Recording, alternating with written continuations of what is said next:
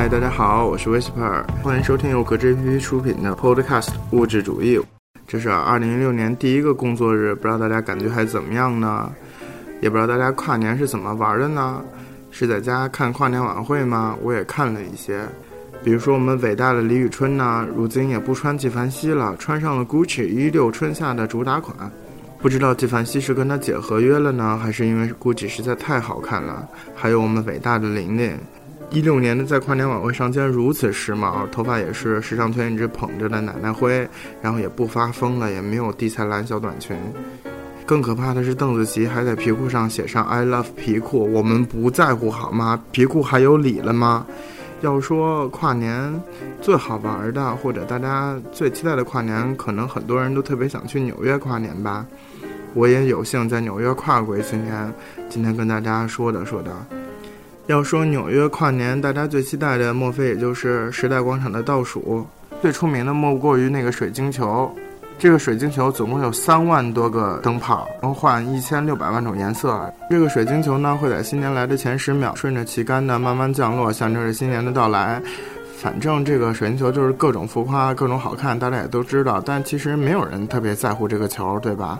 去时代广场跨年究竟为什么呢？你说为明星吗？也是有一些明星，但我觉得每年时代广场跨年那些明星吧，也不是像中国这么浩浩荡荡的啊。可能请来玛丽亚·凯莉什么的过来唱几首歌就完蛋了。那大家究竟是去时代广场干什么呢？我觉得全球人民都一样，就三个字儿：凑热闹。我也想去凑过一次热闹，结果才发现说丝毫不亚于我们中国阅兵式的阵仗。下午一点可能就在那儿等着呢。纽约冬天的下午一点钟站到晚上十二点，那得是一个多刺激的体验呢！估计冻的，你知道，双腿都已经没有知觉了。更可怕的是，还不让你上厕所，整个区域会被封锁呢。你想去厕所吧，也不能去。这时候怎么办呢？有一个高招的美国哥们儿跟我说：“你可以带成人尿不湿啊。”我当时就选择狗带，所以我并没有站在时代广场里，我是站在一家能看到时代广场的酒店里倒数的。然后看过《老友记》的朋友也都一定知道，新年倒数还有一个规矩，那就是在数到一的时候，一定得跟心爱的人亲吻。不知道今年宝宝们有没有跟自己喜欢的人亲吻成功呢？对我印象最深的，在纽约的跨年呢，并不是在时代广场，也不是说跟谁亲嘴儿的，而是有一年呢发高烧，也不能出去嗨，然后朋友都出去嗨了吧，也不像在国内有特别多的朋友，没办法就一个人在家看电影。当时正好看的《欲望都市》电影版第一部，里边那个跨年那一幕，我记得特别清楚。就是 Carrie 跟米兰达一起去吃中国餐厅，两个人一起跨年。然后米兰达告诉 Carrie 说，他其实是因为他说了一句话，Mr. Big 才逃婚的。反正那一幕呢，我就记得特别清楚。一是我觉得 Carrie 大老远的从曼哈顿跑到布鲁克林去跨年，只为了自己的好朋友，这种事儿在纽约其实已经非常让人感动了。因为跨年那天交通有多糟糕呢？连北京城都全红了。打到布鲁克林呢，对于一个住在曼哈顿的人来说，基本就相当于各位住在北京的人跑一趟天通苑；住在徐汇区的人跑一趟新庄，就这种概念。里边有一首歌，我记得特别清楚。今天也把这首歌送给大家，祝大家新年快乐。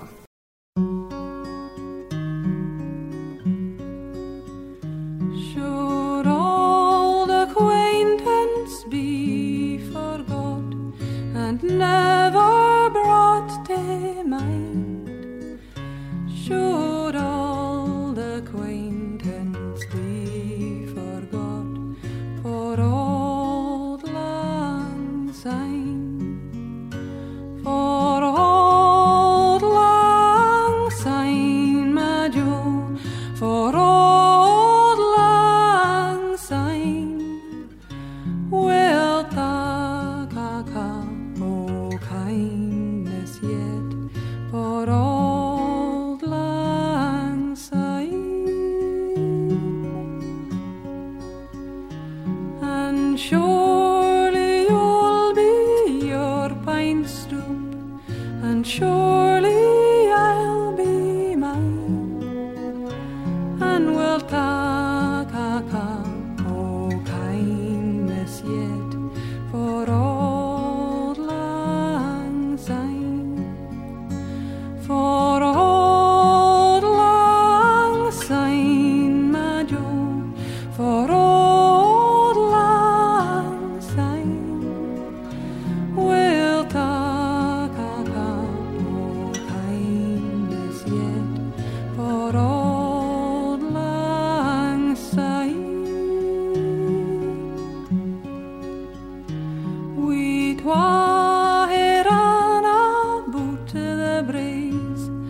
And pull the gowans fine, and with one.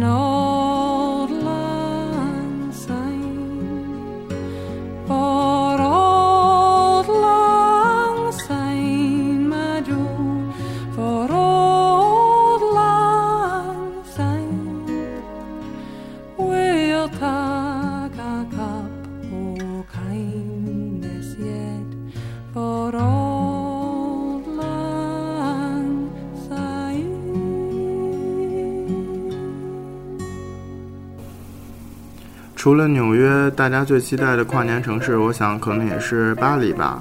巴黎每年跨年的时候呢，都会有烟花秀，凯旋门也有灯光秀，塞纳河晚宴呢也是有人去订，你可以坐在船上，跟你的情侣啊，跟你的朋友一起去跨年吃饭。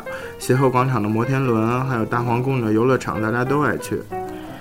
今年由于巴黎遭遇了恐怖袭击。这个比较浪漫的城市呢，今年就变得相对于来说低调一些，烟花表演也取消啦，然后凯旋门剧目的上面的灯光秀也被减少了时间，香榭丽舍大街也有灯光秀，今年站了一千六百名警察，但是浪漫的巴黎人呢，还是无所畏惧恐怖袭击的阴影，跨年的时候依旧来到香榭丽舍大道呢去看灯光秀。巴黎市长也说，经过这次恐怖事件呢，这个巴黎也必须向全世界表达出比较积极的信息，表明恐怖主义并没有让巴黎人感到害怕。在跨年秀结束后呢，人们也到了巴黎市中心的共和国广场去悼念袭击的遇害者。新闻跟大家报完之后，跟大家讲一讲，我觉得巴黎跨年可能最美的时刻吧。我去巴黎时装周去过好多次。要说巴黎最让我震撼的，并不是说可能你住在很高级的酒店吃米其林三星的晚餐，然后你可能你酒店外边正好是巴黎铁塔呀、什么塞纳河畔呀这些已经在文艺片中出现过无数次的巴黎的场景，也不是说你买完香奈儿或者买完迪奥走在街上觉得自己倍儿美倍儿时髦的时刻。让我觉得巴黎最美的时刻是有一次去朋友家做客。我朋友在巴黎上学，学生嘛，租不起太好的房子，小小的房间一间。朋友家洗手台的窗外正好能看到一部分的巴黎铁塔，也就是最高的那一个角。当时正好是黄昏，我也就是去洗手台抽根烟，没有多想什么，就盯着那个铁塔看。结果眼睛一闭再睁开的这个瞬间，巴黎铁塔上的灯全部都打开了。我觉得在巴黎这些特别不经意、特别不刻意的时刻，才会让你真的爱上这个城市。因为去了巴黎太多次，我实在不觉得说巴黎是一个非常浪漫的地方，在我眼里已经变成了一个就是出差不停的去搜索、不停的见人、不停的写稿子的地方。但是那个灯光开始闪的时候，真的让我体会到了巴黎的浪漫。还有一个电影，我觉得也特别适合跨年看，也特别能体现巴黎的浪漫，那就是《巴黎我爱你》。它的主题歌我也特别喜欢，送给大家听一听。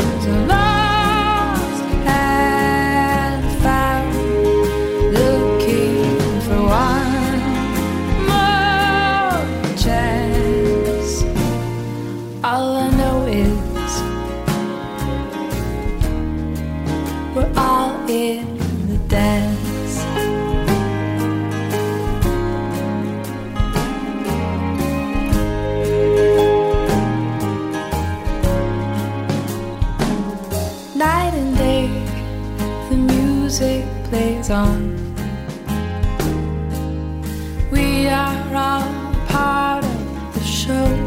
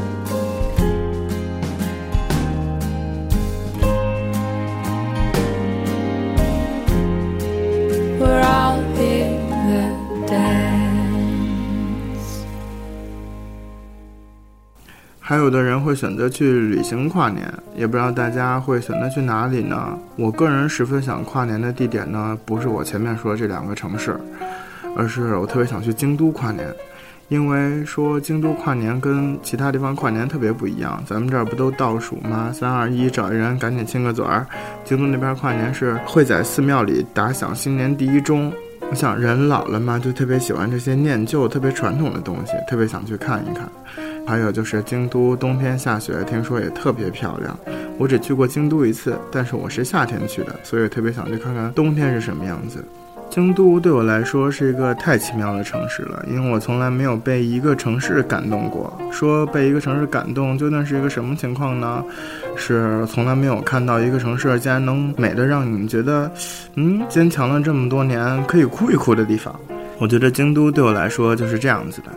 因为去京都的时候是盛夏嘛，正好赶上工作日去的，京都也没有很多游客，城内就非常安静，像安静到可以听到蝉鸣不稀罕，安静到可以听到风吹着树叶响也不稀罕，但如果安静到你能听到离你可能两个街区远的河里流水声，我觉得对我来说就已经是挺稀罕的事情了。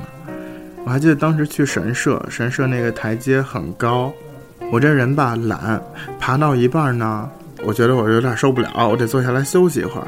我就听着蝉鸣，听着树叶声，也听着远方压穿的那个河流的声音。当时心里的感觉呢，就是我觉得很多人工作久了之后啊，或者说情绪紧绷一阵子的时候，会觉得自己的心脏会变得。矫情的说啊，就是会变得比较坚硬一点。这个坚硬就像你当时很柔软的地方呢，慢慢就被风化了，就变得有棱有角的，就谁也不能欺负你嘛，或者你也不能辜负谁，就是心里的规矩变得很清楚。那我觉得当时我坐下那一刻，就看着这一幕，听着这些声音，看着远方的那个城，这些心脏的边角，你会觉得好像逐渐在融化的感觉。这个感觉可能就是。冬天，大家小时候都喜欢去打雪仗。打雪仗的时候，手里有可能会握着一个扔不出去的雪球。可能同伴们比你玩太嗨了，你这个球不知道什么时候扔出去，就在你手里一直这么冰着。一开始会觉得这块冰像刺刀一样握手里，太疼了。但是因为你还想把这球扔出去嘛，你也不舍得放，然后这个球就开始融化，原本很寒冷的手呢，就变得有些温暖起来。如果要说心脏边角融化的感觉吧，可能就是这种感觉。我这个人特别倔，也特别爱逞强，但当时就是这种感觉，让我忍不住鼻头酸一酸，然后就坐在京都神社的台阶上就开始哭起来了。我这多久没哭了，在这咔咔哭，还好京都没有别人，我也没吓着人。所以我就觉得京都对我来说是一个挺妙的城市，我也很想去看一看京都是怎么跨年的，也很想见识一下秋天的京都啊，春天的京都以及冬天的京都。不知道大家想去哪儿跨年旅游呢？然后关于日本也有一部电影我特别喜欢，就是《迷失东京》。《迷失东京》里面有一首曲子我特别喜欢，是写京都的，给大家听一听。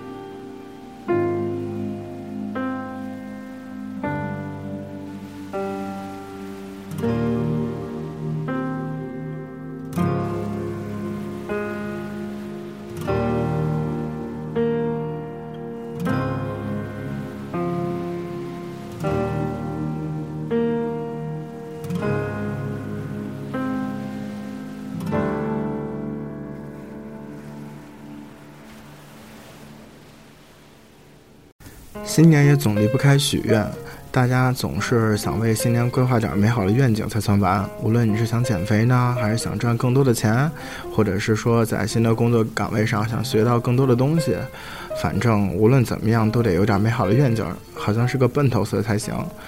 这个俗套不仅是你在跟，连时尚圈的大师们也不能免俗的加入许愿行列。今天我也跟你说道说道。曾经身为老佛爷卡尔拉克菲缪斯的法国著名设计师 Ine de la France，想要一身量身定做的西装，Anderson and Shepherd 牌的，还必须得在伦敦做。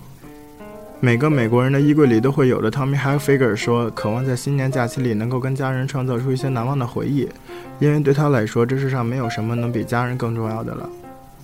一直酷炫点炸天的 Tom Brown 说，没有愿望，就是这么酷。手里有自己同名品牌且掌管 Hugo Boss 的 Jason Wu 说：“新年愿望就是能在假期里一直躺在沙滩上，不用回工作邮件，能够彻底放松一下。”愿望都说完了，然而那这些时尚圈大设计师，他们究竟都送了点啥呢？谁也没有 DKNY 的前设计师 Donna Karen 拽。他说：“我送给了这个世界我的智慧。”波西米亚的狂热追随者呢？Dan von Furstenberg 说：“我最喜欢送书、一些行李箱、手工小物，这些特别能让人珍惜的小东西。”没想到这个嬉皮士竟然是个小清新。Jason Wu 呢送了爱马仕相框，而且还说明附上了他的私人照。至于这私人照是什么，他就没说了。那这些大设计师最想要的礼物是什么呢？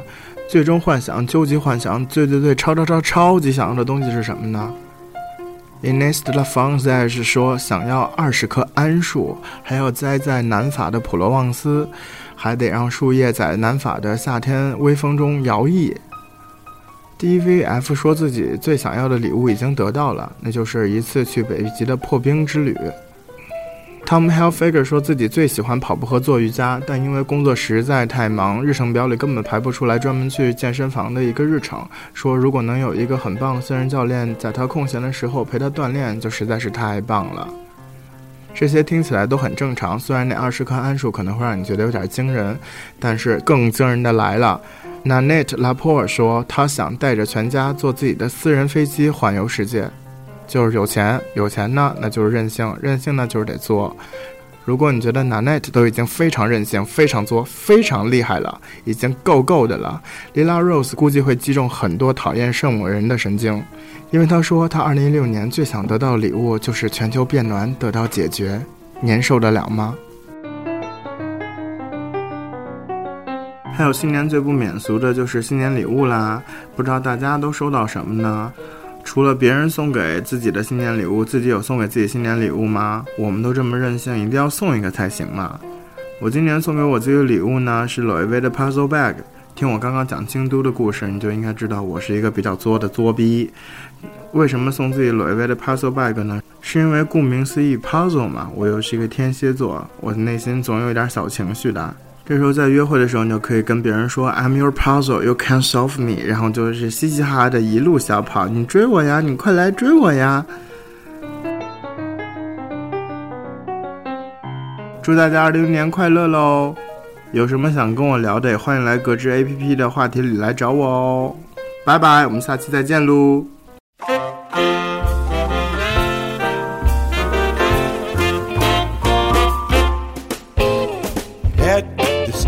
！midnight on that great big holiday.